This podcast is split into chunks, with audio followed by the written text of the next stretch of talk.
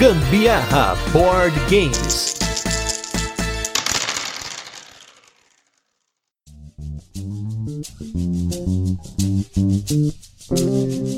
Fala galera, beleza? Está começando mais um Gambiarra Board Games e hoje com um turno de comentários pré-Essen. Nós estamos fazendo um esquenta de Essen, a Spielmesse, que no caso desse ano aqui, de 2020, está acontecendo digital como Spiel Digital. Logo, logo vai ter um convidado que tá junto comigo aqui que vai poder falar corretamente a pronúncia dessas coisas todas. Mas hoje nós vamos falar sobre experiências na maior feira de board games do mundo. E como eu, aqui um mero gafanhoto, nunca fui para Essen, eu trouxe dois caras que já foram para Essen e tem muita história para contar. Então, no, aqui do meu lado esquerdo, eu estou com ele que volta e já tá pela terceira vez no Gambiarra Board Games, já pode pedir música do Fantástico. Eu estou aqui com o Romir, do Romir Playhouse. Tudo bem, Romir? Tudo bem, oi gente, tudo bem? É, mas ó, não foi ainda, né, pra Essen, certo? Ainda, ainda. Ainda, isso, ó, daqui a pouco é só esperar essa pandemia acabar, já vamos ter Essen de volta, você vai pra lá junto com a gente. Com certeza, estaremos lá juntos e na zoeiragem lá, né?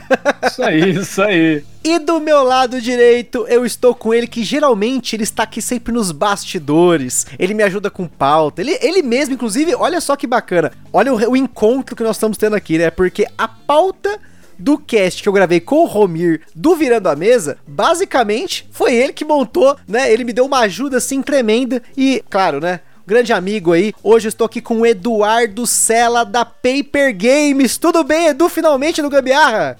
Oi, Gustavo, bom estar tá aqui, finalmente, né? Primeira participação direta, né? Apesar de tantas, tantas ajudas aí, mas é sempre um prazer. E realmente a pauta do Romir eu, eu fiz quase inteira, porque é muito tempo né, que a gente se conhece. E, mas é bem legal, fiquei feliz com o convite e agradeço e vamos ver, tem bastante história sim. Não tantas quanto o Romir, mas a gente tem algumas aí. é, porque quem não ouviu o cast que eu gravei com o Romir, por favor, assim que acabar esse cast, ouve primeiro isso aqui, né? Depois você volta ali no nosso feed, o Virando a Mesa que eu gravei com o Romir. A gente teve uma grande conversa aí e no meio dessa conversa, o Romir contou a experiência dele com a Feira de Essen. Afinal, o Romir deve ser um dos brasileiros que mais frequentou essa feira nos últimos 20 anos. Romir, foram 17 vezes? Faltei quando meus gêmeos nasceram, faltei quando minha filha nasceu e faltei uma vez é, intermediária nisso daí. Então, tá. Essa era para ser. Essa era para ser a 17, esta aqui que agora vai ser digital, né? Bom, você já tá marcando presença digital, né? É, pois é, na, na verdade, é, peguei e combinei com eles que eles não fizessem a feira, né? Porque eu não ia poder ir esse ano, não ia ser a mesma coisa. aí eu combinei com eles, ó, vocês pegam cancela essa feira aí, não tem nada a ver com Covid, é porque, né, eu não ia, daí eles cancelaram. Até parece. e aí hoje, pessoal, eu trouxe o Romir e o Edu para contar um pouco das histórias da feira, né? Porque infelizmente, como até o Romir comentou e a gente tá falando aí desde o começo do ano dessa pandemia, né, que nós estamos aqui em quarentena. Muitas das experiências que nós poderíamos estar tendo com jogos de tabuleiro nós estamos deixando, né, por conta de segurança. E claro que os eventos foram os primeiros a serem afetados assim em larga escala. E no caso da feira de Essen e a GenCon também, né, que já rolou esse de forma digital, foram afetadas porque não tem condição, né? É um, um risco, é, é segurança pública, né, de não fazer o evento. Então, nesse caso, para aí ficar essa saudade desse ano que se perde aí a feira, eu trouxe esses dois caras que já foram pra feira várias vezes, tem muita história para contar. Então, Romir, eu queria que você abrisse aí com as histórias de Essen bacanas que vocês tiveram aí, inclusive juntos, né? Porque eu sei que o Romir e o Edu já foram para Essen, mas eles já foram juntos para lá, já, né? Eles têm uma história aí de conjunto aí, né? Várias, várias vezes, né? Os é. últimos, sei lá, três anos eu acho que a gente fica junto já, três né? Anos. Três anos já. A gente se conheceu lá, eu acho que a quatro a cinco anos que a gente se conheceu, né? Isso. E desde então a gente tem meio que ficado junto, foi uma, uma parceria que a gente acaba dividindo o, o hotel, né? Até para ficar mais barato, né? Sim, sim. é, porque é. haja custo, ainda mais, né? Ainda mais hoje em dia, né? Com o euro nas alturas que estão. É. faz acho, três anos que a gente fica junto já, né? Eu, você e o Luiz, o da, Luiz. da Mandala, né? É, Luiz da. É, da agora Grok, né? Agora Grok. É. O, o que aconteceu foi assim, só. Eu, eu, o primeiro ano que eu fui foi 2016 e eu fiquei completamente sozinho, até porque eu não tinha tanta intimidade, estava começando, a Paper Games ainda estava no estágio bem embrionário. E aí eu fiquei nesse mesmo hotel e acabei não encontrando ninguém que eu lembre, assim, encontrei na feira, mas fora da feira não. No segundo ano, aí eu falei com o Luiz e fiquei com ele, mas aí o Romir não ficou com a gente, ele ficou com uma outra parte da turma numa casa. Isso. E aí os últimos dois anos, aí sim deu certo da gente ficar é, no mesmo hotel e dividir quarto e, e aí ficou nós três que é É, o quarto é coração de mãe, porque em, em tese o quarto é para duas pessoas e para dois já é um pouco apertado. E a gente deu um jeito de pôr três pessoas e a bagagem do Luiz nem tanto, mas a do Romir e a minha, especialmente no final da feira. Nos últimos dias. É um negócio assim assustador de não dar para andar no quarto mesmo, de, de é tanta coisa. Isso, é, isso já é uma história, né? Porque... Não, pra você ter uma ideia, é, a gente tem uma, uma da, da, das camas, na verdade, é um sofá, que é, é. cama, né? Um sofá-cama, que daí a gente pega e deixa. Ele fica durante o dia, ele fica sofá, até porque a gente tem que colocar as malas em cima e tudo, né? Não, não tem muito lugar arrumar, pra sentar lá, arrumar as coisas. Aí, para quem fica no sofá-cama dormir, tem que ser depois que todo mundo já fez tudo, porque a gente tem que pegar daí, tirar tudo que tem no, na, meio, frente. na frente dele e em cima dele, empilhar para daí a gente poder abrir e dormir. Exato. é, teria que mostrar foto, porque falando parece mais bonito do que é na real. Assim. Olha, bem lembrado, no que vem vai tirar foto, postar no é, Instagram essa exatamente. coisa. E, e, o interessante, assim, já que a gente está falando né, dessa história aí, o que acontece é que na volta de cada dia da feira, o perfil é, é, assim: o Romir sempre comprou muito jogo e compra porque ele gosta e porque, enfim, toda a história dele com o hobby. Porque ele é maluco. Porque não, é maluco. não, é compra, e, enfim. Mas é um negócio assim, não, não, depois o ele vai falar quantos jogos ele traz. Mas eu, eu como editora, também tenho muito jogo que eu pego. Tenho muita amostra, muita coisa que eu compro mesmo. Tem coisa que eu compro para mim, como Eduardo, pessoa física, porque eu também sou filho de Deus. E tem muita coisa que é da Paper Games. Então a gente teve vezes assim de, para você ter uma ideia, não caber no porta-malas do carro as caixas daquele dia. É verdade. Entendeu? De, de falar assim, vai ter que alguém de metrô e levar a sacola na mão, porque não cabia. Sabe? Não, já, já, já, chegou de assim, da gente pegar e encher o carro, encher realmente o carro com tudo daquele dia. E daí, por exemplo, era um dia que a gente pegou e, inclusive, ajudamos o pessoal, acho que o, até o Renato a gente ajudou naquele dia a trazer coisa. E a gente pegou e encheu o carro e duas pessoas tiveram que voltar de, de metrô. metrô é porque não cabia. A gente pegou e colocou coisa no banco traseiro, em tudo e tudo, e não cabia mais. Caramba. E assim, um peso, um peso que, que eu. Ai, ó, falar pra você, a, a gente dava risada, dá risada, né? Porque esse dia do metrô a gente falou assim: bom, ou vai as coisas ou vai alguém. Não tem como pôr as coisas no metrô. Então vamos de metrô e larga as coisas aí a gente se encontra no hotel. Porque o metrô não é tão longe. O hotel que a gente fica assim, o metrô dá uns 10, dá uns 10 minutos. Imagina, imagina quando a gente não, quando não ia de carro, que só tinha o metrô. É, exatamente, exatamente. Porque, veja só, o primeiro ano, por exemplo, que eu falei que eu tava sozinho, eu fiz tudo de metrô. Então, para ir é uma maravilha, você vai sem nada. Agora, para voltar, é complicado complicado. Mas dá-se um jeito, a gente tem é, aquilo, você tem que dormir bem, porque senão no outro dia você não consegue nem levantar o braço. Mas ah, e agora esses últimos dois anos aí, pelo menos que é, eu tô com o Romir, a gente entra no acordo do carro, né? Divide, enfim, para facilitar essa baldeação também. Então isso já é uma coisa engraçada, né? A própria questão de você ter o carro durante o dia para descer, levar as coisas no carro. Porque sem o carro, você vai acumulando, acumulando, acumulando, chega um ponto da feira que você precisa levar no guarda-volumes ou ficar carregando. E cara, antes de o pessoal da, da, da, Paper e tudo, né? Quando eu ia sozinho, principalmente na época que eu tava morando lá na Alemanha, eu acabava indo é, dois dias apenas. Eu não conseguia ir os quatro dias. Então eu ia geralmente na quinta-feira, que era o primeiro dia, e aí eu tentava ir no sábado.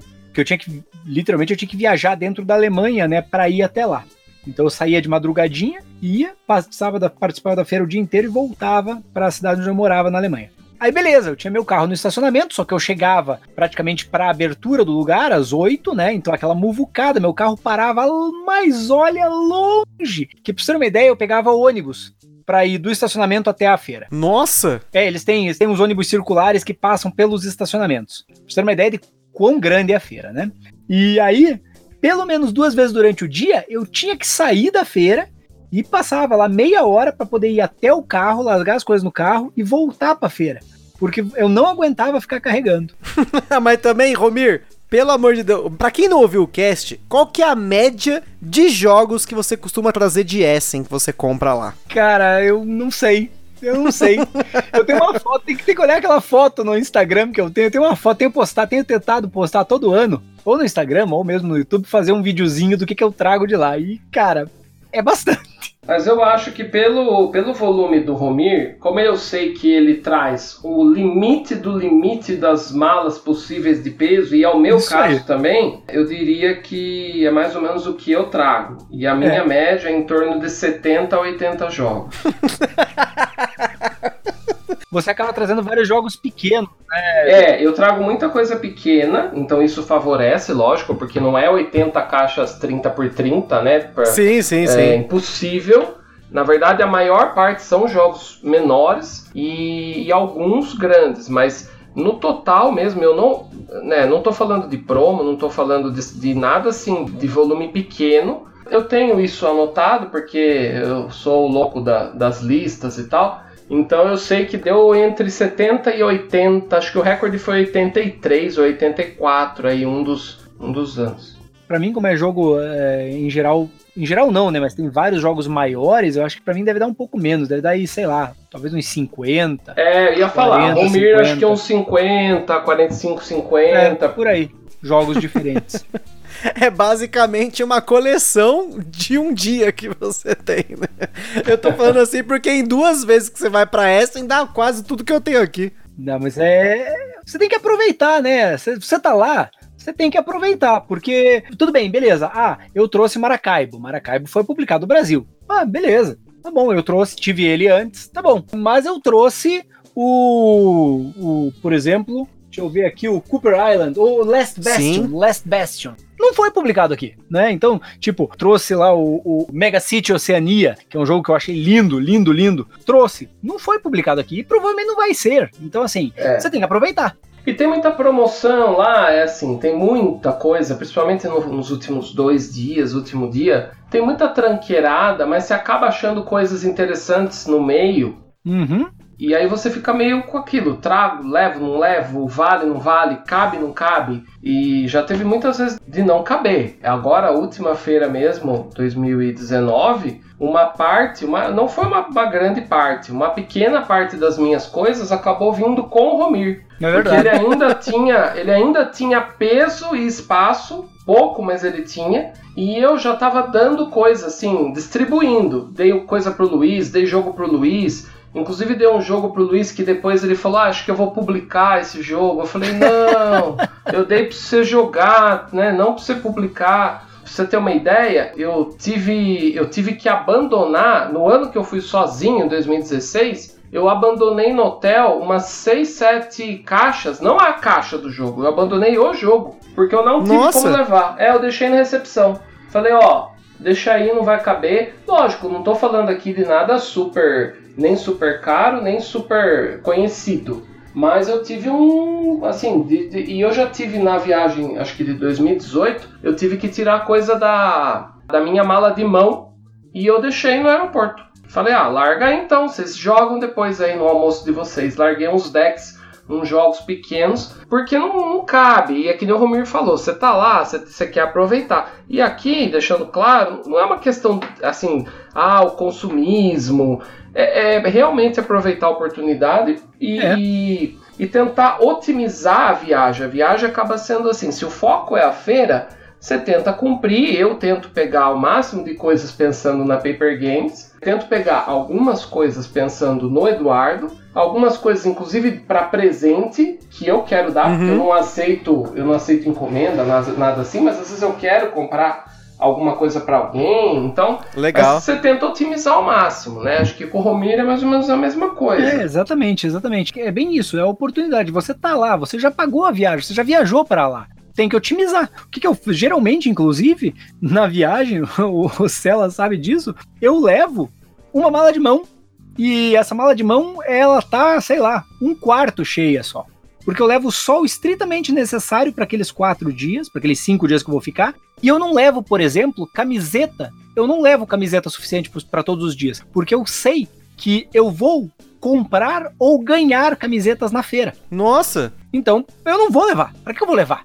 Eu vou ganhar lá. Então, tudo que eu levo é mais coisa que eu tenho que trazer, né? Sim. Então, é, e aí o Romir basicamente ele vai com isso, ele vai com a mala de mão e depois a gente conta, se der tempo, a história de como trazer os jogos. Mas eu também aproveito para levar muita coisa que eu tenho que levar de amostra dos jogos que a gente publica. Eu acabo economizando um pouco na questão de enviar do Brasil para fora, e eu deixo para entregar pessoalmente na feira. Então uhum. eu tenho uma etapa que eu, eu também levo o mínimo de roupa possível, mas eu tenho que levar uma parte da, das coisas que eu levo, mas aí eu deixo lá, porque eu entrego para as parceiras. Então eu acabo ficando zerado depois, né, ao longo da feira para poder trazer as minhas coisas, né? Bem isso.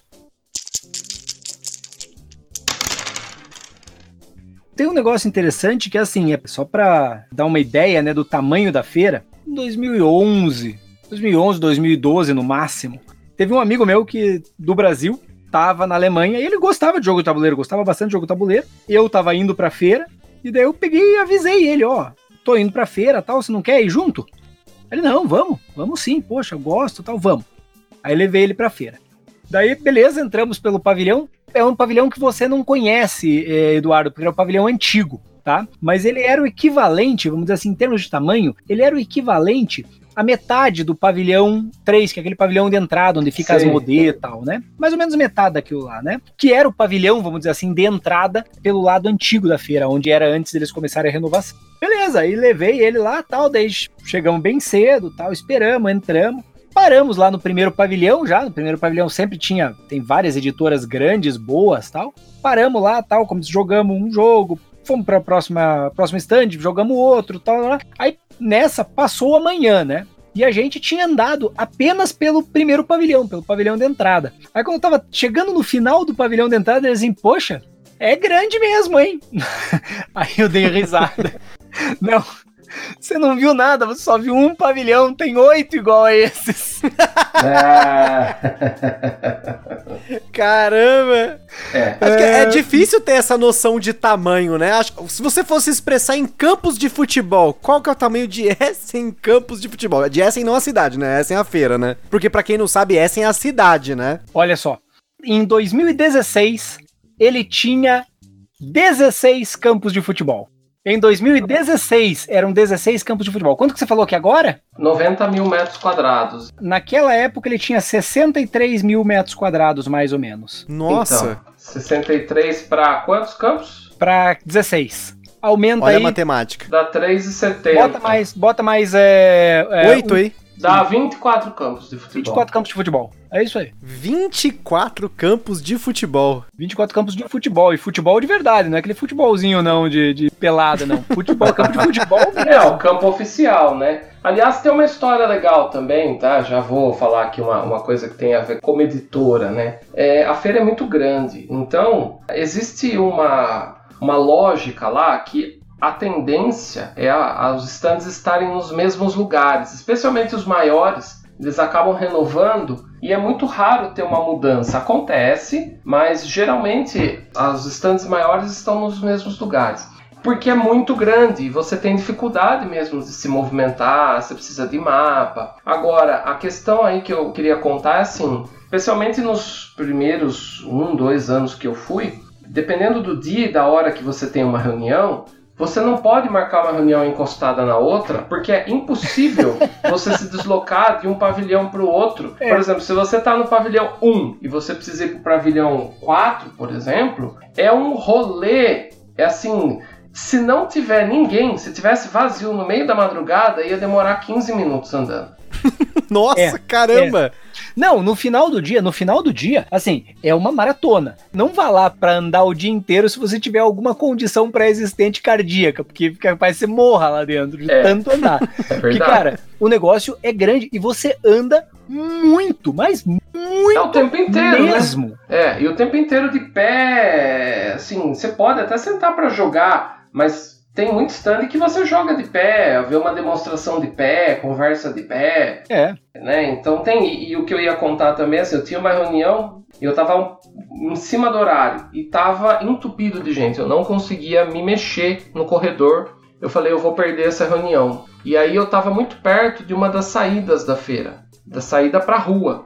E eu olhei no mapa, eu falei, se eu sair pra rua e andar por fora, eu chego a tempo, eu acho que eu chego a tempo. Só que por fora é longe, a ponto de ter uma estação de metrô numa das entradas do, do recinto da feira e uma segunda estação de metrô no final, na outra ponta.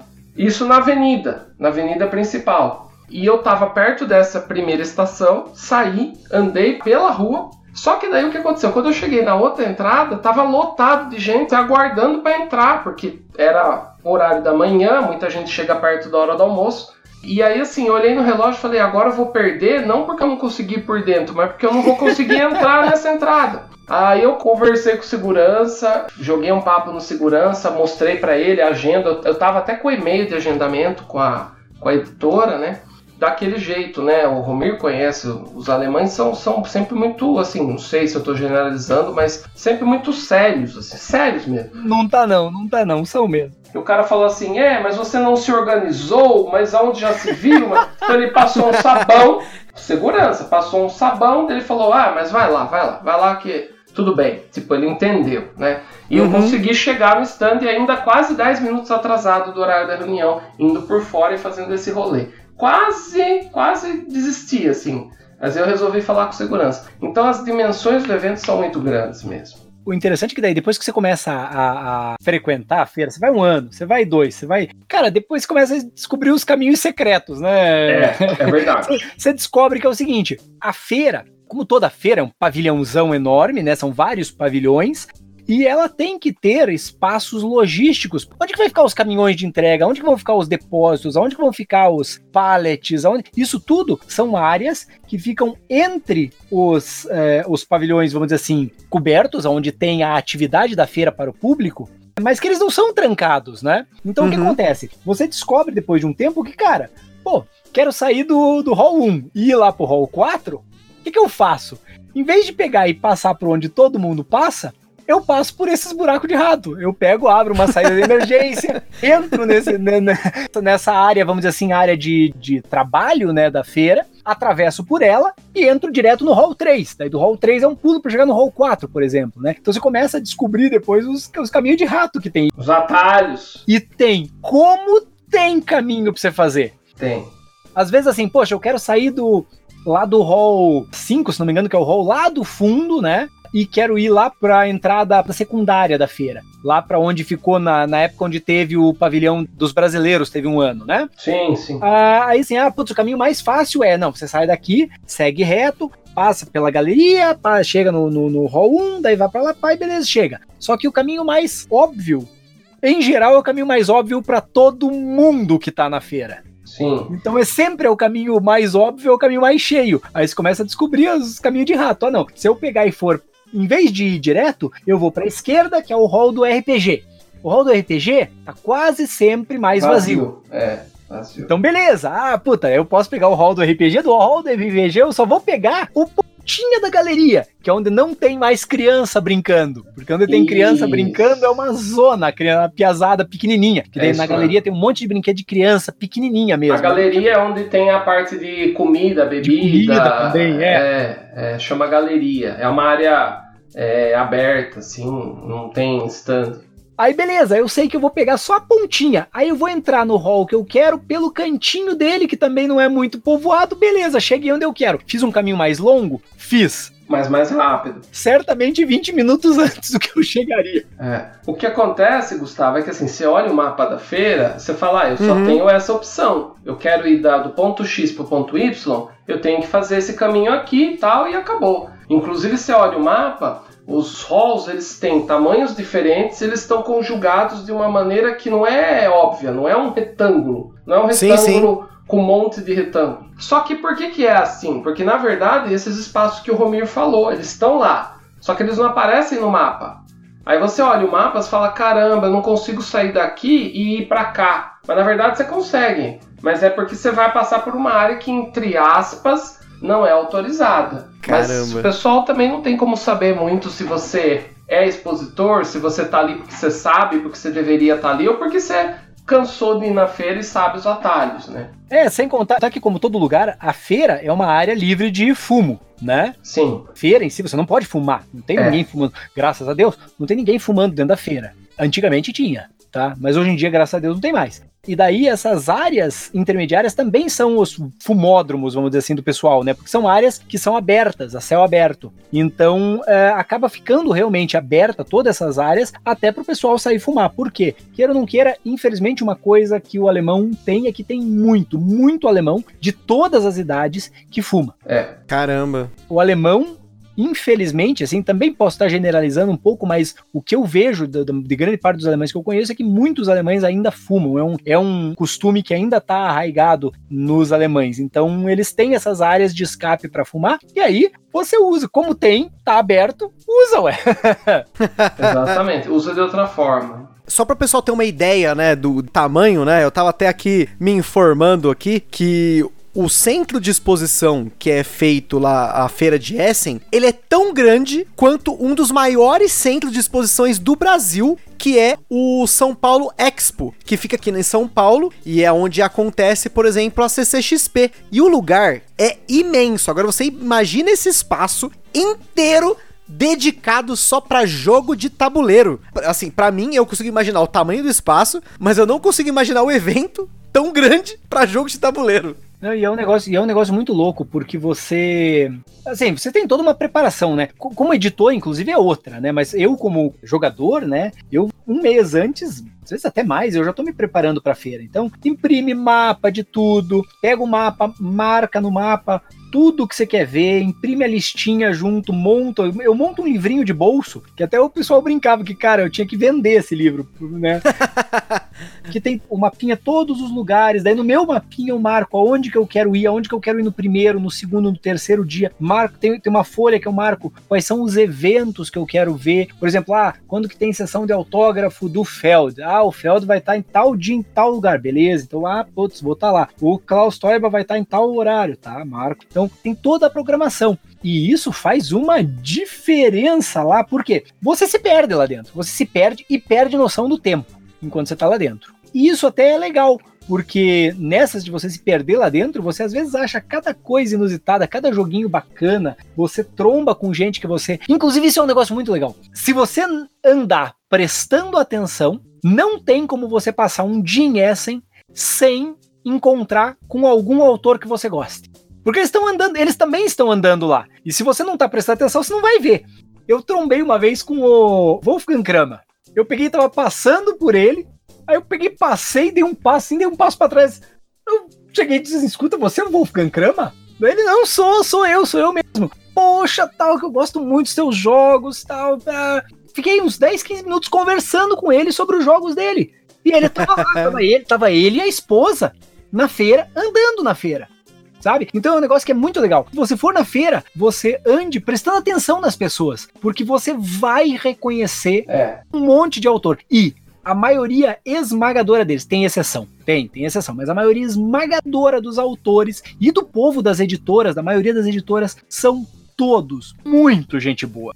Se você parar e reconhecer ele, eles vão parar, te dar oi, ouvir você conversar contigo, tirar foto. É isso mesmo, concordo com o que o Romir tá falando assim, mesmo como editora, eu posso concordar e como Eduardo também, porque, como ele disse, tem exceções, E já tive um, um, caso aí, ah, nem vou ficar comentando, mas sempre tem alguém chato na história. Sempre né? tem, sempre tem. Mas assim, eu já encontrei, já conversei com vários autores. Eu no começo tinha muito receio de abordar, mas hoje eu entendo que a maioria fica feliz com o reconhecimento, desde que você não fique melando o cara, né? Tem isso também. Uhum. Especialmente os europeus em geral. O cara, ah, legal, pô, legal, o cara vai te dar atenção, mas assim, não adianta você falar, ficar meia hora segurando o cara, querendo tirar mil selfies. É. É, tirar uma foto, pedir um autógrafo se tiver a chance ali. E tem uma coisa também que acontece bastante, que é assim, o autor às vezes ele tem os horários nos stands da onde ele tem jogo sendo lançado, e aí ele aproveita os, os poucos espaços de tempo que ele não está ali num determinado stand para dar uma olhada na feira, para andar, né, para visitar mesmo, como consumidor também, né, porque todo mundo que está envolvido na indústria de alguma forma está na indústria porque é um fã, então tá ali também, inclusive às vezes para comprar alguma coisa, para ver alguma coisa. E aí, se você também, você tem que ter aquele bom senso que a gente fala, mas no geral é, a maioria do pessoal é muito receptivo. É. E mesmo o pessoal das editoras, como o Romir falou. Especialmente quando eles veem que a pessoa vem de longe. Isso é engraçado. Acho que Nossa, o Romir tem, é. tem casos assim, quando a pessoa, a pessoa às vezes não acredita. Você fala assim, ah, eu sou do Brasil. O cara, o quê? Você veio do Brasil aqui? Mas por que, que você veio? Não, porque eu tô, tenho uma editora. Você tem uma editora no Brasil, sim. Não, não, não. Peraí, no, no, meu caso é pior. Você veio do Brasil pra cá só pra comprar jogo? Você tá maluco? É. E daí o cara dá mais atenção, né? Valoriza, assim, no geral, né? É, tinha uma, uma editora que eu acho que ela fechou faz dois anos. Ela teve um problema de direito autoral lá e ela acabou fechando, né?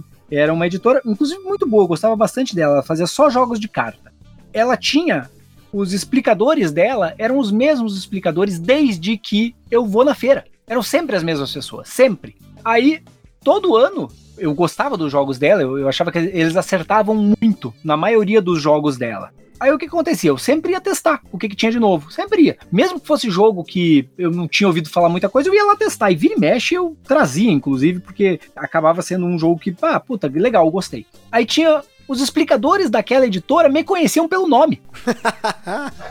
Eles chegavam, quando eu chegava, assim, primeiro dia, tava passando por lá, o cara pegava assim, Romir, Romir, come, come. Aí eles pegavam, abriam um lugar na mesa para eu ir lá jogar. Olha só. Isso é que é ser conhecido, né?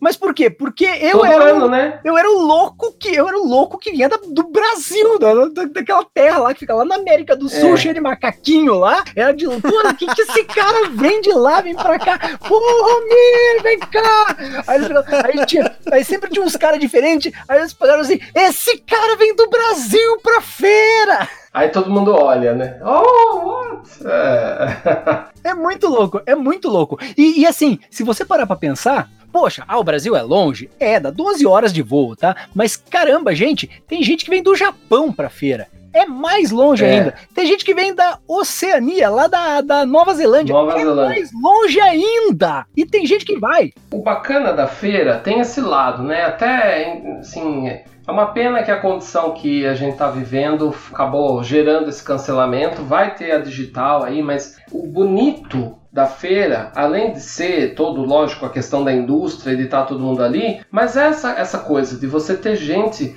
do mundo inteiro de verdade, dos cinco continentes, de todos os idiomas, de é, é, esse mix, assim, é, eu diria que é o, não vou dizer o único momento, mas eu acho que é um dos grandes momentos do ano para a indústria mundial mesmo, aonde todo mundo está ali, consumidores, editoras, é, autores, todo mundo que está envolvido de alguma forma com a indústria, e existe um valor nisso que não é um valor. Você tem um investimento para ir, você tem os interesses de estar tá ali de acordo com cada um, mas existe um, um, valor que ele não é mensurável, que é essa coisa da, de você ter um hobby tão grande e que está aumentando e só cresce e que envolve e mexe com pessoas de todos os lugares do mundo e de todos os tipos de pessoas, todas as condições, desde um país sei lá, muito pobre até um país riquíssimo, você tem uma mini editora lá com stand que é uma mesa e aí você tem uma editora que é um hall inteiro. Então, eu acho que o fato de ser uma grande mãe aí, né, a feira acaba sendo uma forma de juntar todos os, eu falo juntar todos os filhos na, no mesmo lugar, né? Então, é, eu vejo um sentido bem, bem bonito, assim, bem legal no, na feira física, né? Online vai ser a uhum. primeira vez, não vai ser a mesma coisa, né? Mas a gente está aqui falando das histórias, então deixar esse depoimento aí. E até uma coisa que eu sempre me perguntei, mas vocês sabem por que, que Essen é a cidade escolhida para sediar um evento tão grande para a indústria? Sabe que eu perguntei uma vez para Dominique, mas honestamente, eu não lembro a resposta. O lance é o seguinte, de maneira bem resumida, a feira tem, acho que está na edição número 40, Romir? Chegou na 40, 37, 38? 30 e pouco, 30 e pouco. É. E a primeira aconteceu lá, nessa cidade de Essen, e ela foi uma feira local,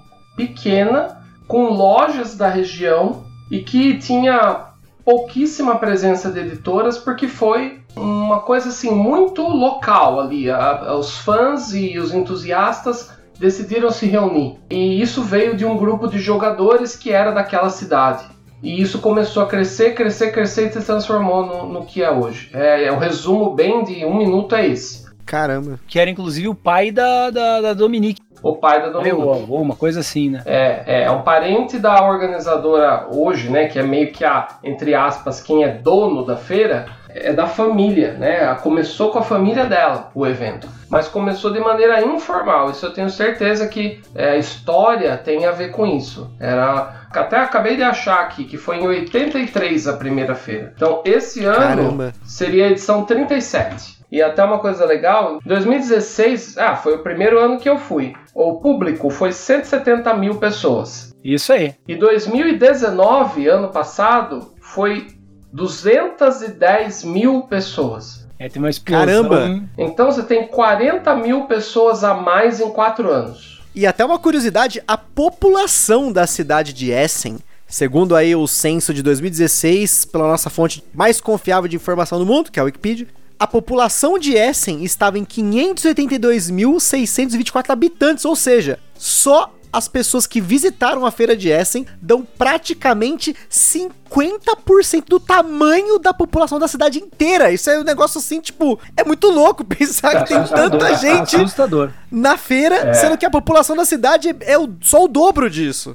Exato. É, não, é, é, é, é um evento para a cidade mesmo. A cidade para. Se você deixar para alugar hotel, ou o que quer que seja, próximo da data, você tá ferrado. Você não, não é nem questão de querer pagar mais caro. Você talvez não ache. Não, Caramba. não tem, não tem. Você tem que pegar as cidades ao redor. Porque perto da feira, a, a cidade não comporta a quantidade de pessoas. É, percebe-se. É, obrigatoriamente, quem vai ficando por último acaba pegando quartos e hotéis em cidades próximas, vizinhas, porque essa não comporta. Mas a área lá, é, o recinto, né, o Messi, Existem outros grandes eventos também lá, inclusive tem o, o Essen Motor Show, que é uma hum. exposição de, de carro, né? É o Salão do Automóvel de Essen. Uhum. E ele é tão grande assim. O maior é o de Frankfurt, mas ele não perde tanto assim para os maiores do mundo. Então a cidade ela tem alguns eventos ao longo do ano, poucos. Tem um evento de agricultura também que acontece em Essen. Então eles sabem já os meses onde acontecem esses eventos e a cidade ela é até que, na minha visão, ela tem um certo preparo, eles se organizam e sabem das, né, das datas, das feiras, até porque são sempre nas mesmas épocas e, e muitas vezes praticamente nas mesmas datas. É, e é interessante até que ano passado eu pensei em fazer um vídeo antes da feira, falando sobre dica de quem quiser ir viajar lá para a Alemanha, né? Que é um negócio que, inclusive, aí esse ano acabou ficando on hold, porque ninguém tá podendo viajar mesmo, né? Então não fiz, mas uh, é um vídeo que eu ainda vou fazer. Falando lá da, da cidade, né, Romero? Falar da Alemanha, porque assim, aí as ah, pessoas sim, poderiam sim. É, viajar pela Alemanha, né? Ou pelo menos no entorno antes, principalmente, ou depois da feira, né? Para aproveitar, vamos dizer assim, a viagem, né? E aí eu conversei com a organização da, da Spiel e eles disseram: não, putz, mas a gente não conhece Essen, porque a gente não fica na cidade de Essen. A organização da feira não é em Essen. Que é a. Como que é o nome? Você sabe, não, você não, talvez não lembre. Que é a empresa por trás da organização da feira, né?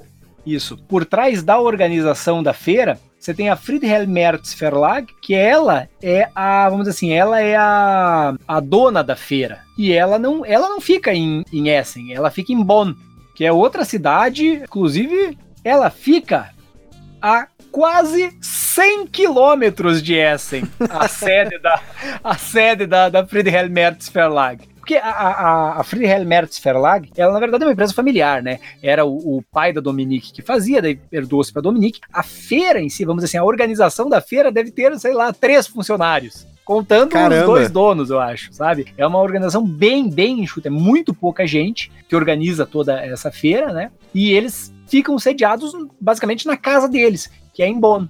E a feira ocorre em Essen, que é, é quase é, 100 quilômetros de distância de Bonn. A gente estava falando de encontrar com, de reconhecer pessoas e de encontrar com pessoas na feira, né? Autores e até outros, né? Às vezes até ilustradores. Eu encontrei com muita gente, né? Principalmente como Paper Games, eu tive a oportunidade de conversar, de estar com vários autores, assim. Pelo fato de eu estar o tempo todo com os parceiros e acaba tendo essas oportunidades, mas vou comentar bem rápido três situações aqui que foram bem legais envolvendo autores. A primeira, na primeira vez que eu fui para essa em 2016, que ainda era bem novidade para mim, eu tive uma reunião com o Kinesia para falar do licenciamento do Medici, que naquela época eu já queria, eu acabei lançando praticamente um ano depois, mas eu fiz a primeira reunião que eu falei com eles e era por conta do Medici e foi lá. E eles, uh, o Kinesis ele tem uma assistente e ele não, não tem um stand, ele não está lá, ele está lá em stands que ele tem os lançamentos, como eu comentei ao Romir também, que fica lá dando autógrafo, etc. Mas fora isso, ele tem as reuniões, ele acaba marcando as reuniões. E eu fiz uma reunião muito rápida com ele, assim, e foi muito legal, porque eu sou um grande fã mesmo, fã do Kinesia, independente da Paper Games, sempre foi um dos, um dos autores que eu mais é, acompanho até hoje. E quando eu encontrei com ele pessoalmente, eu não conseguia, eu não conseguia falar, assim, eu, eu não sabia se eu pedia para tirar foto, se eu pedia para ele dar um autógrafo, se eu falava da licença do Mets e da Paper Games. Então foi assim, um momento de emoção mesmo. Só quem está no hobby e que e que está envolvido né, digamos assim, inteiramente com o hobby que entende isso, né? Então foi um legal, um momento marcante, acho que em termos de história, para mim é uma das histórias mais legais assim que eu tenho. Apesar de não ter, né, a gente não conseguiu ficar nem, acho que 10 minutos conversando, mas foi bastante significativo para mim. A outra coisa é uma história que tem a ver com o Uwe Rosenberg. Eu tinha uma reunião na Lookout, que é uma editora lá alemã. E o Uwe. Hoje, hoje parte do. Hoje parte, parte do, do, grupo Asmodee. Isso. E, por exemplo, o Caverna é, foi lançado pela Lookout. E o Agrícola, enfim, eles têm vários jogos do Uwe. E o Patchwork, enfim. E a minha reunião, eu tinha uma reunião e o pessoal falou: olha, tá um pouco atrasado, entra nessa sala aqui e fica esperando que a gente já vai atender você, o cara já vem falar com você. Eu entrei na sala, tava o Uve com um protótipo e aberto na mesa e eu não consigo lembrar que jogo é, porque eu fiquei assim, ah, mas você é o Uve? Ah, sou, tal, que legal. Daí ele falou assim, é, eu vim mostrar um jogo aí pro pessoal da Lookout ver. Eu falei, nossa, que legal, tal. E aí eu não sabia de novo, né? Se eu pedia um autógrafo, se eu dava parabéns, se eu tentava tirar uma selfie, se eu falava, sabe? E, e foi uma coisa assim inesperada, porque ele estava muito informal, assim, todo informal e um protótipo feito de caneta Bic lá na mesa, tranquilo, assim, ah, não, tô esperando também, porque eles não conseguiram falar comigo ainda, eu tô com o jogo aqui aberto, a hora que eles tiverem intervalo eles vão vir ver o jogo. E tipo, é o UV, entendeu? É então isso é a segunda. E a terceira, para não tomar muito tempo, é a história do, do Feld que eu encontrei com o Feld no metrô. Nossa, e... ele é pouco pequeno, né? É, exato. Eu, eu, eu consegui reparar que era ele, porque ele é um anão quase, né? E é, para quem não sabe, o Feld deve ter acho que uns. Que é ah, não, mais. Metros, eu acho que deve mais, ter uns dois e meio, mais, mais ou menos. Dois, acho que uns dois e dez, assim. Ele deve não, ter. ele é enorme, cara. Ele é enorme. Ele é enorme. E eu tava no metrô, né? Eu entrei no metrô lá. Foi uma das poucas vezes que eu voltei da feira mais cedo. É, em todos esses anos, assim, tava muito cansado aquele dia. Eu nem lembro exatamente, acho que eu tive uma reunião muito complicada com muitas pautas complexas, assim, decisões para paper, principalmente quando envolve dinheiro. Então eu falei, ah, vou embora pro hotel, chega por hoje. E entrei no metrô e numa estação seguinte, não foi na estação da feira, foi numa estação seguinte, entrou o Feld e sentou na minha frente, assim, aqueles bancos que sentam um de frente pro outro. Ele sentou na minha frente e ele estava lendo o manual de um jogo, inclusive, que eu não lembro que jogo era, e nem lembro se era dele. E aí eu, eu queria puxar a conversa com ele, só que eu ia falar o quê, né? E você fica naquela, vou falar, não vou falar, vou chamar, não vou chamar. E na época eu estava vendo a questão de licenciar o Luna. Já estava em discussão de licenciar o Luna. E aí eu falei, esse é uma boa desculpa, né? Não é nenhuma desculpa, é uma realidade, porque eu estou realmente vendo para licenciar o Luna. Vou falar com ele sobre esse assunto. Daí eu puxei assunto com ele, é, ele foi bastante receptivo assim. Só que aí eu tava conversando, ele falou: Olha, desculpa, eu preciso descer. E já, e já é aqui. Tipo, a gente encostou numa estação, a porta abriu, ele falou: Ó, oh, preciso ir embora, tal, me escreve a gente se fala, tchau. E saiu assim, tipo, eu não consegui nem. E não consegui tirar foto, não consegui. Porque ele praticamente entrou numa estação e desceu na seguinte. Foi rapidinho. Então tem essas três histórias, assim, com autores, assim, que foi, foi bacana para mim. É, eu, eu, eu lembro que uma vez eu tava na, na feira, né? Já, já tava com o pessoal de vocês, né? E aí um dia a gente pegou e fomos quarta-feira, um dia antes de começar a feira de verdade. E nós estávamos é, indo almoçar. Então nós fomos numa, numa hamburgueria que tinha ali perto, do, no centro ali de S. E daí a gente tava conversando, que diz assim, poxa, que a gente tava lembrando do ano anterior que a gente tinha conhecido um japonês, o, o Suya. Você conheceu ah, o Suya, Suya, né? Sim, sim, o Suya é figuraça. Suya é um japonês que parece brasileiro. Ele é o autor do, ele é o autor do Art of War, né? E ele era muito gente boa, né? E na época, no ano anterior, a gente tinha, a gente tinha conhecido ele, né? E aí a gente tava comentando que, pô, será que o Suya tá aí e tal? E falando do Suya, de repente, quem que entra pela porta da, da hamburgueria? o Suya com a esposa. Ele, poxa, os brasileiros! Ele foi lá, tá um sotaque japonês que o cara tem. Nossa, às vezes é difícil entender. E o Sui é muito engraçado, porque daí ele, a gente conheceu ele praticamente antes dele casar. Daí a gente pegou e encontrou ele com a esposa. No ano seguinte, a gente viu ele sozinho. A esposa dele estava grávida, não podia viajar. E ano passado a gente encontrou ele mais uma vez e daí a esposa levou inclusive a criança. Eu cheguei a conhecer a filhinha do, do, do Suya. Então é um negócio que, que, é muito legal, porque a gente pega e a gente encontra muita gente. Tem até um vídeo que o Romir se achou, né, Romir? Oh, correndo. É verdade. Na correndo. abertura, abertura da, da porta num dos dias, aparece o Romir correndo um dos primeiros, assim, saindo correndo com a camisa amarela. Isso aí depois a gente pode até mandar pro Gustavo pra ele dar risada. tem, que, tem que achar. No meu Instagram tem uma foto que foi tirada alguns anos atrás da aglomeração na frente da porta. Então é uma foto assim do alto, os caras pegaram, subiram no, no segundo andar lá, e tiraram uma foto daquele mar de gente. É muita gente mesmo. E aí o que, que eu fiz? Eu peguei uma bolinha e marquei, ó, este cara aqui sou eu. Por quê? Eu, eu tava de camisa, tava de camisa amarela do Brasil, né? Então era, era, era fácil de ver. Eu tava de camisa amarela, careca, com a mochila nas costas. Cara, ó, esse cara ali, ó, tá aquele lá. E eu sabia onde é que eu tava, mais ou menos, né? Porque é onde eu sempre fico. E aquele cara ali sou eu, pã, tô ali. Se reconheceu na foto, né? Se viu na foto. Lá né? de longe, é, é muito divertido, é muito divertido. E aí, até também nessa questão de história, acho que é legal como.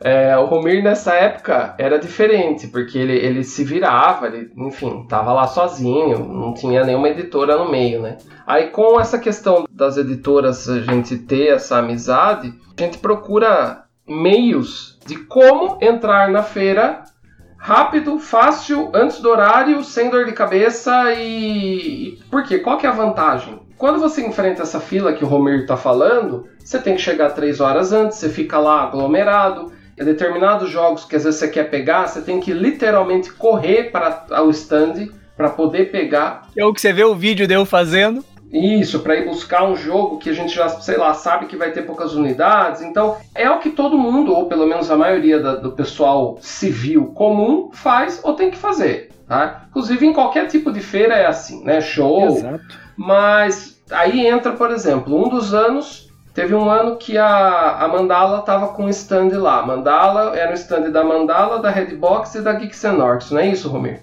Perfeito, Mandala, Redbox e Geeks Orcs. Na época Redbox, né? Hoje que hoje é a Biro. Buró. Eles dividiram o stand lá. Como eu tava com o Luiz, né? E, e o Romir também tava junto. Inclusive o Romir ajudou nesse stand, né? Romir, Isso. uma parte da feira, trabalhou ali um pouco, determinadas horas, é, ajudando. A gente falou, viu, a gente precisa de um ingresso de expositor. Ah, não, mas, né, tipo, o Romir ia ajudar, claro. Ele, ele tinha, entre aspas, direito aí a esse ingresso, porque ele realmente estava ajudando até a montar no dia anterior à feira. Mas eu tava de gaiato na história, né? É, eu tava ali pela amizade. Eu falei, não, gente, vocês precisam conseguir para mim um ingresso de expositor. Como que eu vou fazer para vir com vocês? Vocês não vão vir às 8 da manhã? Eu preciso vir também. Aí chorei. Vem às 8. A feira abre às 10? O que, A feira abre que às que o 10. Celo vai ficar fazendo lá? Isso, daí o pessoal, não, daí eu falei, não, vai, arranja aí pra mim, eu vou pagar o ingresso, né, mas eu preciso entrar como expositor. Aí consegui, e qual que é a vantagem, né, o Romir pode falar melhor que eu. O fato de você estar lá às 8, 8 e meia, 9 horas, os stands já estão funcionando e você consegue comprar os jogos antes da feira abrir. Exatamente. Alguns jogos você consegue comprar antes da feira abrir. Você consegue testar. Você consegue testar. Testar, Você exatamente. consegue pegar, você chegar consegue e dizer assim, poxa, eu quero testar esse jogo. É, aí você senta lá e antes da feira abrir, você testou o jogo que você queria. Não tem ninguém, né, não tem ninguém, então Porque você... tem, tem só o pessoal que tá trabalhando efetivamente na feira, né? O É. staff. E os stands eles abrem justamente porque eles sabem que o pessoal do staff, eles não têm horário para ficar saindo do stand e circular na feira e comprar, então eles acabam também é uma forma de dar oportunidade Pra pro quem pessoal, é pro pessoal né? que tá trabalhando na feira. E você pensa assim, ah, não, puta, e, você tem um, um stand lá, daí dá pra entrar, né? Cara, esses ingressos aí de expositor eram caros também, hein? Muito caro, caro, caro. E tem, e tem também, né, Romero, no ano passado, aí o que acontece? Você vai tendo os upgrades, né? Aí ano passado, o Romero conseguiu se cadastrar como imprensa, certo, Romero? Isso, primeiro ano que eles me acreditaram. É, eles, eles deram a credencial de imprensa pro Romir. Aí ele já teria direito a entrar mais cedo. Só que ano passado o pessoal não tava com stand na feira. Então eu e o próprio Luiz, a gente não tinha ingresso de expositor. Mas o Romir tinha ingresso de imprensa. Só que só para ele. Isso é interessante, porque eu não tinha como. Nem, nem que eu quisesse, eu não consigo cadastrar alguém, porque eles vão verificar se o cara trabalha mesmo no canal. É, exatamente. Dá para fazer um puxadinho. E, e aí, o que, que a gente fez? O Luiz pegou um amigo dele que ia ter um stand lá e pediu para ele vender os ingressos como expositor para a gente conseguir também de novo entrar na feira no horário legal, enfim. Só que daí, com a credencial de imprensa do Romir, a imprensa tem direito a um estacionamento que é no melhor lugar, o melhor estacionamento da feira é onde fica a imprensa. Nossa! Nossa, é uma maravilha, cara. Nem eu sabia disso. Aí o Romir ia todo pimposo lá com um- uma tira que eles. um negócio que eles entregam no começo lá de imprensa, parava o carro num lugar que era assim. É o melhor acesso que tem, que é no melhor pavilhão, no melhor lugar e fácil para você voltar no carro. Cinco minutos você tá no carro. Se você estiver mais ou menos perto ali, lógico, da, desse pavilhão, você consegue assim descer pro carro muito fácil, muito rápido. Então a gente também sempre fica buscando assim. Aí a gente tava pensando qual seria o upgrade para 2020. O upgrade pra 2020 é ficar em casa. Acabou sendo o upgrade, acabou sendo ficar de casa, porque a gente já tava especulando assim, não, Romir, você precisa tentar pôr a gente como membro do seu membro, canal. membro do staff do canal. do staff do canal, que, né? A gente tem imprensa também. E, enfim, e aí o pessoal da imprensa tem direito a, a entrar num- numa exposição que eles fazem na quarta-feira, que é antes da feira abrir, que é só para imprensa, para mostrar os principais lançamentos. Que é porque a imprensa, na teoria, o que, que eles entendem? Eles entendem que é o seguinte: tem muita gente da imprensa de verdade, imprensa mesmo, não só De board game. gerador de conteúdo, então não é youtuber, é imprensa de verdade. Porque, porque, pô, é uma feira que você falou o tamanho. A feira move a cidade. Então você tem imprensa de verdade. Você tem cobertura televisiva, você tem cobertura de rádio, né? E aí o que, que eles fazem? Eles fazem esse dia anterior, cada stand tem direito a uma área bem pequenininha, mas bem pequenininha mesmo, para pegar e montar algum jogo que ela tá lançando. Ou alguma uhum. coisa assim que ela esteja lançando. Eles vão montar esse jogo, deixar esse jogo montadinho lá, e daí você tem o dia da imprensa em que você vai ter um representante, no máximo dois representantes por empresa nesse local. Para quê? Para falar com a imprensa, realmente. Ah, poxa, porque daí a imprensa vai pegar, vai tirar. Então, todos os jogos já montados de um jeitinho, tudo, tudo assim bonitinho pra você tirar foto, sabe? É bem coisa voltado para a mídia mesmo, para a mídia tanto televisiva quanto é, é, escrita, né, tal. Então, pra você tirar fotos, todo joguinho montadinho, é, aí já vai ter alguém que vai dar uma explicada do que, que é cada coisa. Tem sempre o representante da própria Friedhelm Merz Verlag, então eles pegam e abrem esse dia anterior por, uh, sei lá, três, quatro horas horas só, é um período extremamente reduzido, que é justamente para isso, para a imprensa poder ir lá e fazer matérias. Por quê? Porque daí se ela tem esse dia antes para fazer matéria, no dia da abertura da feira, já vai estar em jornal, já vai estar em revista, já vai estar com a chamada na televisão, entendeu? Então é um negócio que é muito bem bolado, muito bem bolado mesmo. É, e para eles a gente tem que lembrar que a feira pros alemães é de uma importância gigantesca e o pessoal realmente vai eu não sei quantos por cento do, desse número de visitantes são alemães,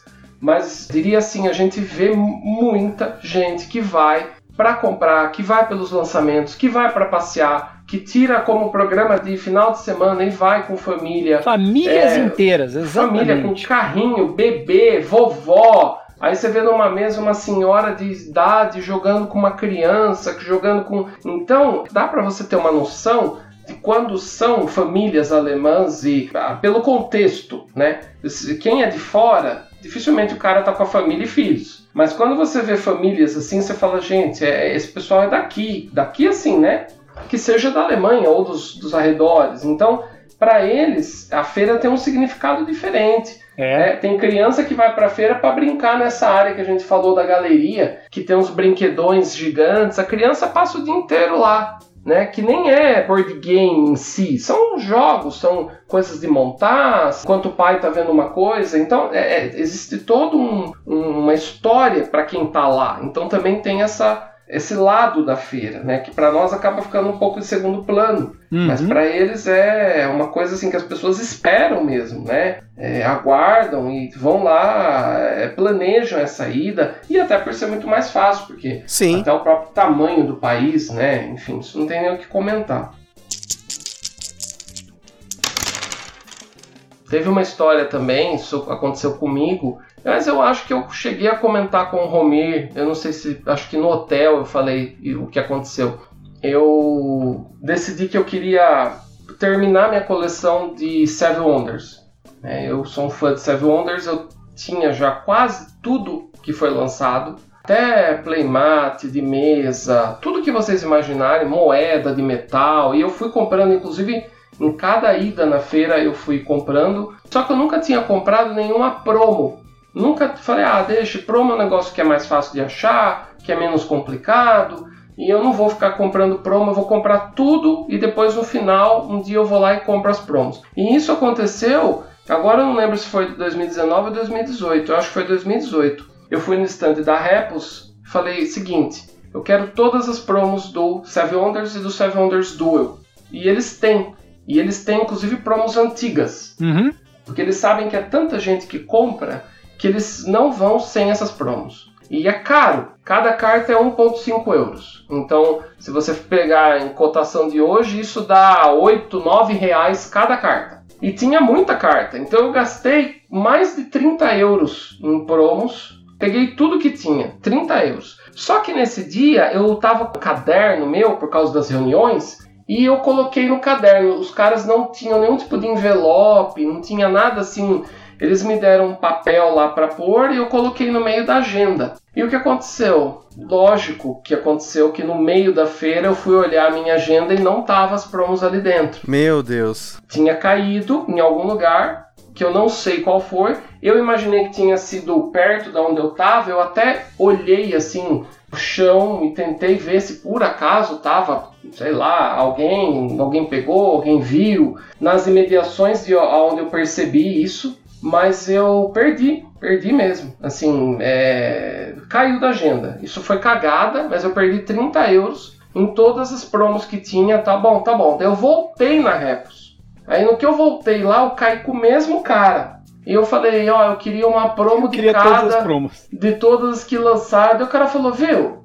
Mas calma aí, você não veio aqui? Você tá louco? É, ele falou, você não veio aqui hoje? Eu falei, é, então, mas o que aconteceu? Eu deixei cair na minha agenda tal. Daí o cara falou assim, putz, sério, sério, sério. Ele falou, ah, ele falou, ah, eu vou fazer 50% de desconto pra você levar. Ele falou, não posso te dar, mas eu faço metade do preço já que aconteceu isso. aí. Daí o cara me vendeu e aí eu paguei 50% porque ele se compadeceu, mas assim, deu certo de eu cair com o mesmo cara e falar a mesma coisa do mesmo jeito. E aí eu acabei porque ele não tinha obrigação nenhuma, mas ele meio que ficou, é, ele pegou as dores do, do que aconteceu e falou: "Ah, tá bom, paga metade aí". Até porque para eles essas cartas é centavos, né? A produção, digamos, né?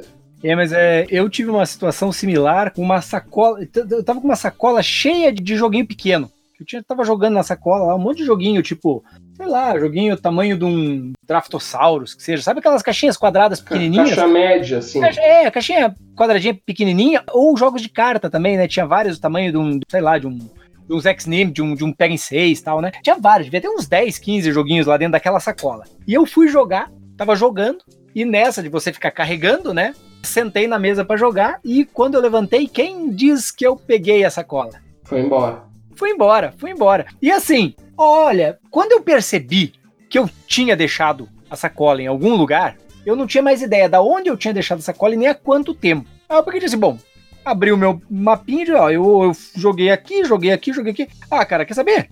Vou dar uma olhada. E voltei. Voltei nos stands. Cara, foi o primeiro. Cheguei no stand da Geek Attitude Games. É, lembro até hoje. Cheguei lá e digo assim: escuta, vocês não acharam uma sacola dele cheia de jogo? Achamos, é tua! Tirou debaixo do Aleluia! balcão, tirou debaixo do balcão e me entregou a minha sacola. Olha só Legal. que bom, hein? Deu sorte, deu sorte mesmo, deu sorte. É, e eu lembrei de outra coisa que aconteceu comigo. Foi um caso. Eu cheguei na feira, foi. Eu acho que foi o ano que o Romir não tava com a gente, eu tava só com o Luiz e a gente tava sem carro. E eu fui de metrô. Cheguei na feira, também não tinha ingresso especial nem nada. Peguei lá a fila e tal. E eu falei, ah, antes da minha primeira reunião, eu vou comprar um jogo XYZ que eu tinha visto lá. Era o jogo que estava inclusive em promoção. Não lembro qual jogo era, mas estava em promoção, era 10 euros. Cheguei no stand, peguei uma fila tal, como na hora de pagar, cadê minha carteira? Meu Deus. Aí eu percebi que eu tinha deixado a carteira no hotel. eu fui com o ingresso no bolso, porque né, sem o ingresso você não entra, e larguei a carteira no hotel. Só que o jogo tava no final. Assim, não tinha, era uma promoção. Sabia que ia esgotar. Eu sabia que ia esgotar. Aí eu falei com o cara, eu falei, ó, o que acontece? Eu tô sem minha carteira, aí é aquela coisa, né? Já tem a cara de brasileiro, sotaque de brasileiro, falando inglês e tentando dar. O cara falou, esse cara tá tentando dar o golpe da carteira, né? Daí eu falei, olha, eu esqueci a minha carteira. Tem como você guardar pra mim? Eu vou buscar, vou ter que buscar essa carteira. E aí eu volto aqui pegar, assim que eu puder. Eu tenho umas reuniões tal, que eu sou uma editora. Daí o cara falou assim: Ah, não tem jeito. Eu só posso reservar se você pagar. Eu poderia guardar aqui para você pegar depois, mas você tem que pagar. Se você não pagar, eu não posso tirar. Daí eu fiquei uns 10 segundos assim pensando o que fazer. Daí eu falei: Ô moço, você tem 10, 10 euros para me emprestar? Daí o cara falou assim: Mas para quê? Eu falei: Não, porque daí você me empresta 10, eu pago você, você reserva o jogo e quando eu vier, eu pago você. Sabe aquela ideia de brasileiro assim? Escuta, tá- eu paguei o jogo daí. É, é, exato. Paguei. Só que eu paguei com o dinheiro que você me emprestou, que não tem nada a ver com, com o stand aqui. É você. Aí o cara falou assim: Deixa eu ver se eu tenho. Daí ele foi lá dentro. Cara até, putz, ele, ele viu que eu queria muito. Engraçado, eu preciso até olhar aqui pra ver que jogo que era. Mas não é um jogo super relevante. É um jogo que eu queria ver, testar. Até acho que era pra coisa da própria Paper Games. Aí ele falou: Olha, eu tenho aqui, então tó, eu vou pôr aqui o dinheiro e depois você vem aqui. Ele falou: Só que é o seguinte, eu vou esperar até meio-dia. Se até meio-dia você não vier, eu vou pegar de volta o dinheiro e vou pôr o jogo pra vender, tá bom? Tá bom. E era tipo 11 e 10, 11 e 15. E eu tinha reunião e eu tinha que voltar de metrô pro hotel, pegar a carteira e voltar de metrô e chegar lá até meio-dia. Aí, para encurtar, eu consegui fazer a reunião em meia hora e em 14 minutos eu desci pro metrô, peguei o metrô, era um horário que já não tinha tanta gente, ainda mais voltando, e o hotel nosso fica bem perto de uma estação consegui pegar a carteira no quarto, voltei, peguei o metrô, voltei pra feira, cheguei lá, dei o dinheiro pro cara, era tipo 10 para meio-dia. Nossa, se fosse aqui no Brasil. Ah, e o cara falou assim: não acredito que você veio. Ele falou: eu achei que você não ia voltar tal. Eu falei: não. É, eu, né, eu só não voltaria se não tivesse dado tempo, porque eu voltei no hotel. Ele falou: Poxa, não, beleza, agradeci o cara e ficou por isso. Contando assim é até engraçado, mas na hora eu fiquei. Você fica aflito, né? Porque com horário, com reunião. Eu estava preocupado em terminar a reunião logo para ir pro hotel logo para pegar o dinheiro para pagar o cara para não perder o jogo. E na verdade a reunião era 50 vezes mais importante do que pegar o jogo de 10 euros. Mas na hora ali, né, você fica meio. Enfim. É, foi, essa é uma engraçada aí também. É, eu acho que pra gente finalizar, tem uma história que estão me prometendo aí, que é a história da testa. Então, eu quero que vocês contem essa história.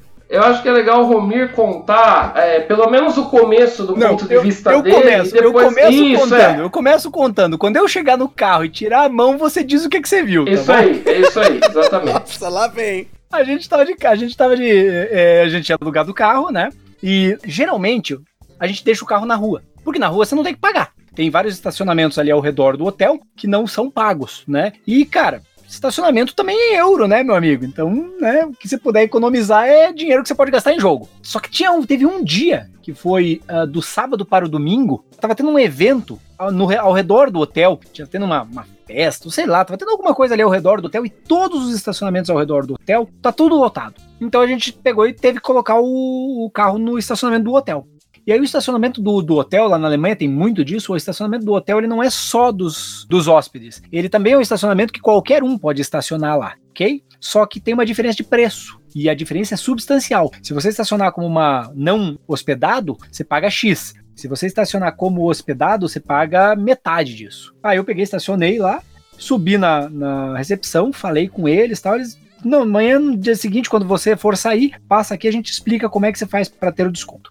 Aí tá bom. No dia seguinte, acordamos cedo, eu, o Cela e o Luiz, descemos, passei na, na recepção, ela pegou e me deu um papel lá explicando como é que tinha que fazer para você ganhar o desconto. Aí eu desci, entreguei a chave pro Luiz e disse assim: Ó, Luiz, vai trazendo o carro até a cancela enquanto eu pago aqui, né? O estacionamento.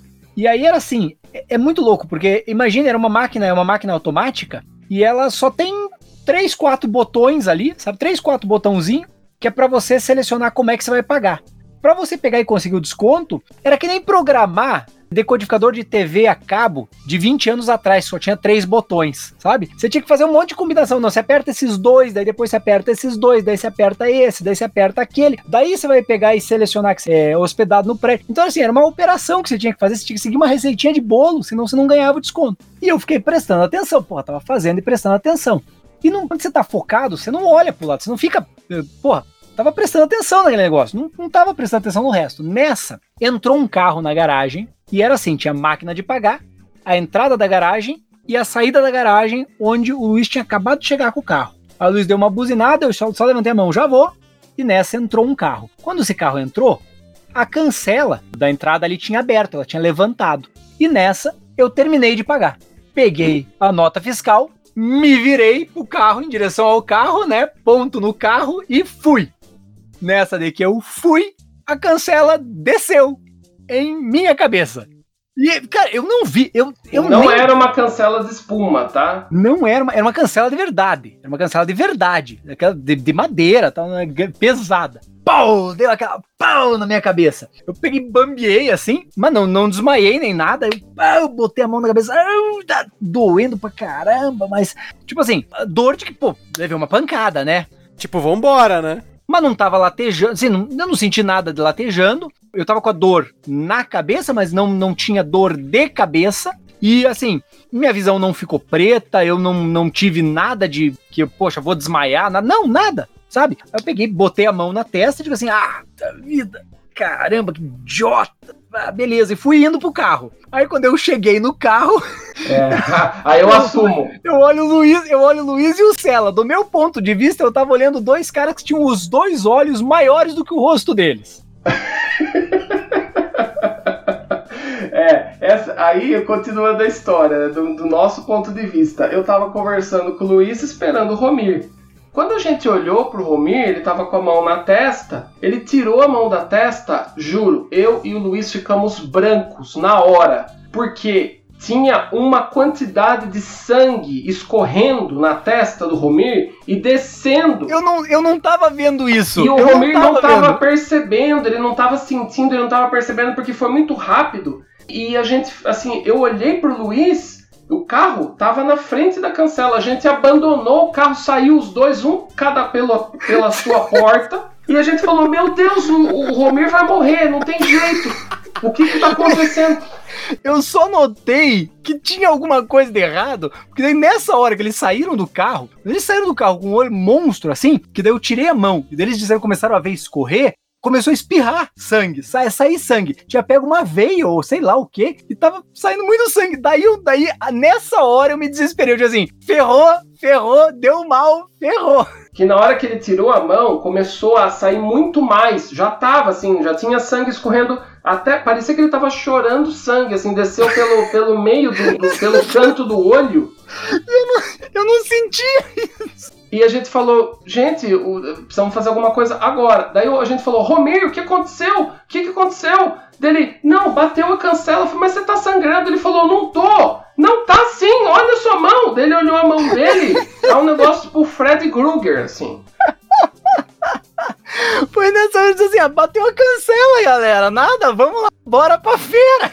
Daí a gente falou, Romir, cara, esquece, vamos, ter, vamos subir pro quarto, vamos subir pro quarto que eu tenho um kitzinho de primeiros socorros. Eu, a gente vai lá, passa alguma coisa, vê se vai ter que ir pro hospital. E aí eu falei, Luiz, põe o carro de volta na vaga, porque tava trancando a, a, o estacionamento. A saída, né? E daí o Romir foi abrindo as portas e todos os lugares que ele punha a mão ia manchando tudo de sangue. Fui deixando sangue no caminho. Todas as portas, tô pingando no chão, escada, no elevador, até o botão do elevador do andar nosso ficou sujo de sangue.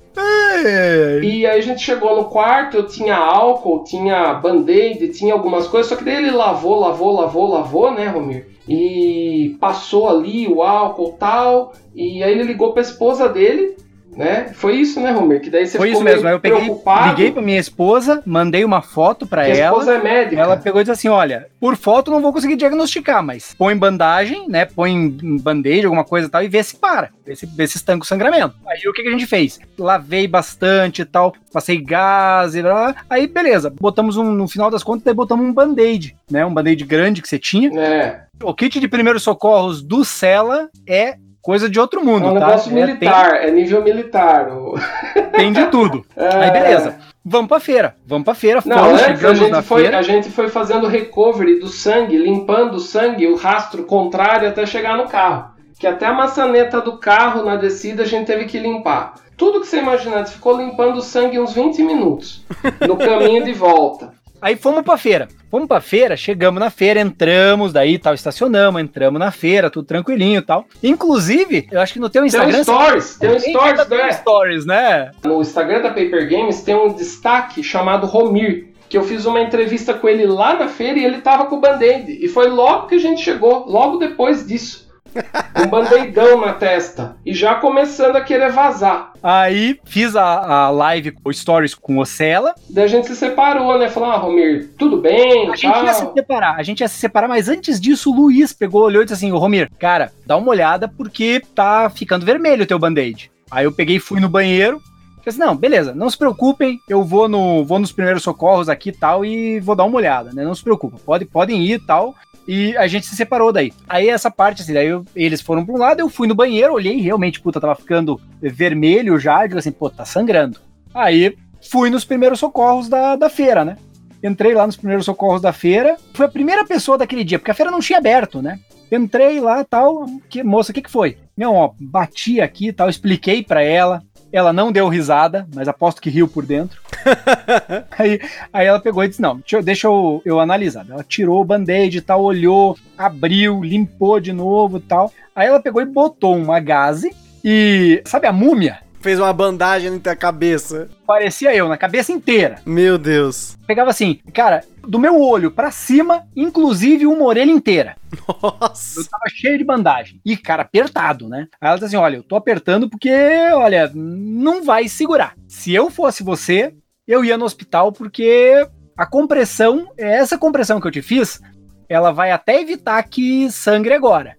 Mas ao longo do dia vai sangrar de novo e se você não for no hospital, não- eles não vão conseguir. Você precisa dar ponto, né? É, ela até não falou que ia ter que dar ponto. Ela disse assim: olha, não sei e tal, mas assim, só com compressão não vai dar. É, eu já imaginei, vai ter, vou ter que dar uma. virar o cabeça costurada, né? Aí beleza, tá bom. Então, onde é que tem um hospital? Ah, tem um hospital assim, assim, assado tal. Inclusive, nunca saiam do Brasil sem um seguro saúde, tá? Ah, tá a prova de que de vez em quando você precisa, e daí é uma maravilha, porque, cara, não precisei pagar nada. Cheguei no hospital, cadê o, o Krankenkasse? Deu, ó, seguro saúde, assim, assim, assado tal. Não, então você entra lá tal. Esperei três minutos, fui atendido. Já me chamaram lá pra dentro tal. Fiz um exame, cara, fiz um exame neurológico que eu voltei pro Brasil aqui, falei, expliquei pra minha esposa, cara, olha, coisa de primeiro mundo, hein? E aí eles pegaram e me deram, não, não- acabaram não colocando ponto. Eles disseram assim, olha, pelo tamanho que tá, a gente só vai colar. Eles pegaram, passaram uma super bonder lá da vida, colaram e daí botaram um band-aid. Um band-aid não, né? Um, na verdade, daí era uma gase e tal, com esparadrapo, tal, uma gase grande e tal. E cara, aí sim, se você pensa que andar com um band-aid na testa é engraçado, pensa andar a feira inteira com um esparadrapo branco de 10 por 10 no meio de uma testa careca que nem a minha. Pareceu um alvo, né? Cara, sem brincadeira, era de chorar, né? tinha gente que virava o pescoço pra olhar pra mim, o que diabos esse cara tava fazendo. Mas o mais engraçado é que durante a feira inteira, ninguém me perguntou o que diabos eu tinha na minha testa. Se era um chifre que eu tinha operado, o que que tinha feito na testa. Ninguém perguntou. Você tava nascendo chifre, né? Ninguém, ninguém perguntou o que que era. Quando eu embarquei no avião pra vir pro Brasil, cara, eu cansei de contar essa história, porque todo brasileiro que passava olhava e perguntava: o que, que aconteceu na tua cabeça? Nossa. Os curiosos, né? Os curiosos. Mas foi engraçado essa, essa coisa assim. Depois eu ficava com o Luiz assim, mandava mensagem pro Luiz: Luiz, será que o Romir tá bem? Será que. Será que o Romir tá vivo? Será que o Romir tá vivo? Aí depois a gente mandou uma mensagem no grupo nosso, né? Que tava os três. Daí o Romir falou assim: Não, gente, eu tô bem, tô aqui no hospital. e eu falei: Nossa. É verdade, eu tô aqui no hospital. Tô bem, gente, não se Ah, preocupe, eu tô no daí eu hospital. escrevi, aí eu escrevia fora do grupo pro Luiz, foi assim, Luiz, fudeu, cara. Eu não sei. Ele tá no hospital. Ele tá no hospital, acho que rolou alguma coisa, traumatismo. daí voltava no grupo, ô Romir, cara, mas e daí? Tá, você tá sentindo alguma coisa? Não, tô bem, tô bem, acho que eu tô bem. Daí voltava com o Luiz e falava, Luiz, e agora, cara? Ele falou, não, vamos esperar, vamos esperar, não tem o que fazer, ele tá no hospital, tá sendo atendido. Então aí a gente ficou praticamente o dia inteiro preocupado com essa história, né? Mas assim, uma bobagem, assim, você conta, é até engraçado, hoje é engraçado. Não, hoje é engraçadésimo, mas, Mas assim, é inusitado demais, porque você nunca soube, né, né, de um, tem um registro de alguém que se acidentou com uma cancela, ainda mais no meio da testa. Então, é, esse é um dos marcos Inclusive, aí.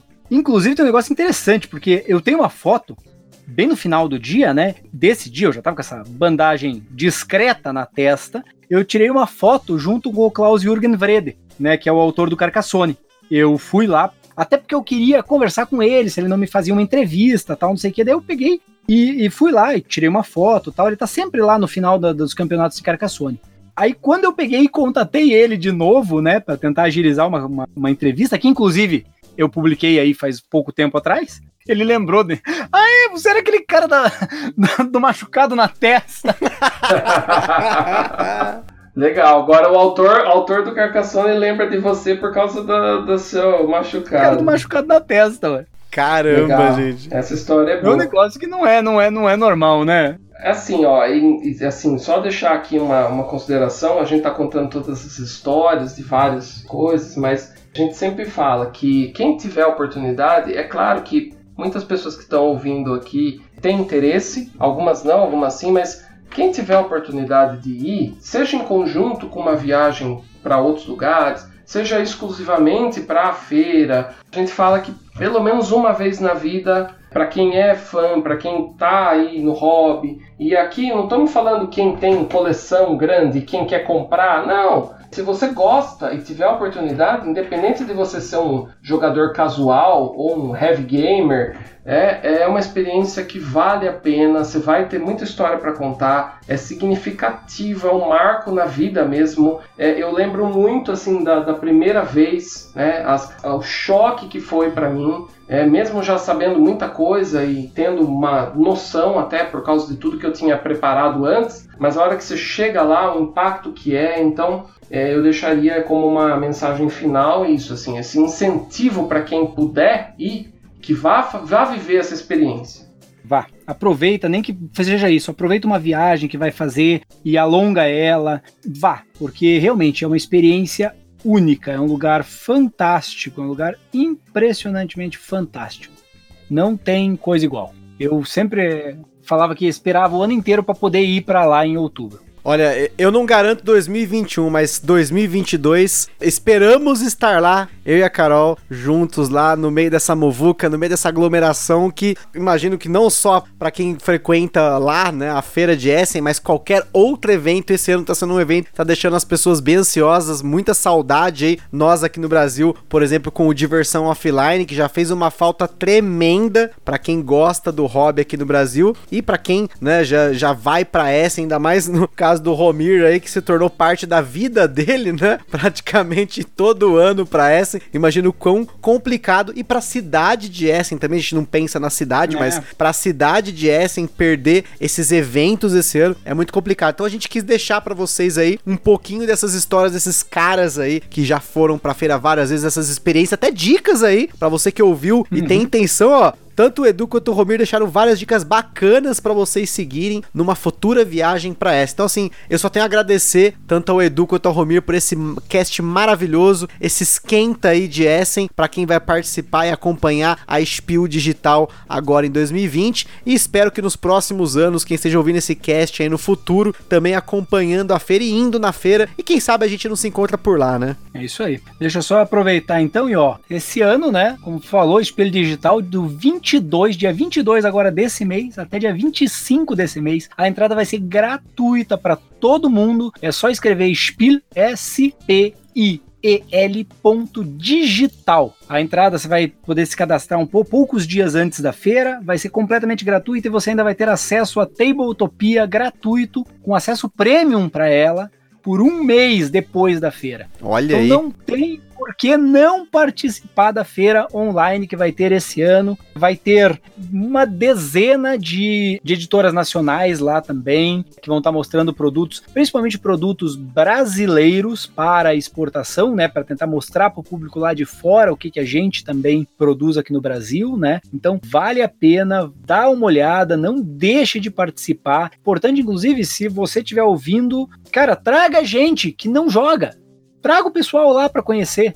Vai ser, espero pelo menos, que seja um evento bem divertido, embora seja online, né? Não é a mesma coisa que você sentar junto com as pessoas, né? Mas eu espero realmente que vá ser divertido e vale a pena participar. E acompanhe também os conteúdos que serão criados. Eu e a Carol aqui estamos planejando e criando alguns conteúdos para Spiel, mas o caso do Romir, pelo que eu já tô sabendo, spoiler aí, ele vai arrebentar a boca do balão. Acho que vai ter mais vídeo do Romir na Spiel do que no ano inteiro que ele publica no canal dele, hein? tô, tô, tô, tentando, tô tentando. então é isso aí, pessoal. Então, mais uma vez aí, obrigado, Du, obrigado, Romir, pelo participar aí do cast. Espero que vocês voltem. Aí, o Romir tá voltando, mas o Edu precisa voltar mais vezes, hein, Edu? É, eu venho sim, eu venho. A gente tem que se organizar aí. Eu gostei muito de participar, agradeço de novo o convite. Deixo novamente os parabéns pelo trabalho, sou um grande fã, apoio desde o início, né, dentro do possível. Quero voltar assim, até a gente pode cobrir alguns assuntos aí, envolver assuntos da Paper Games também. Então vamos combinar. Então é isso aí, pessoal. Espero que tenham gostado de mais um cast do Gambiarra Board Games Turno de Comentários. Um forte abraço e até a próxima.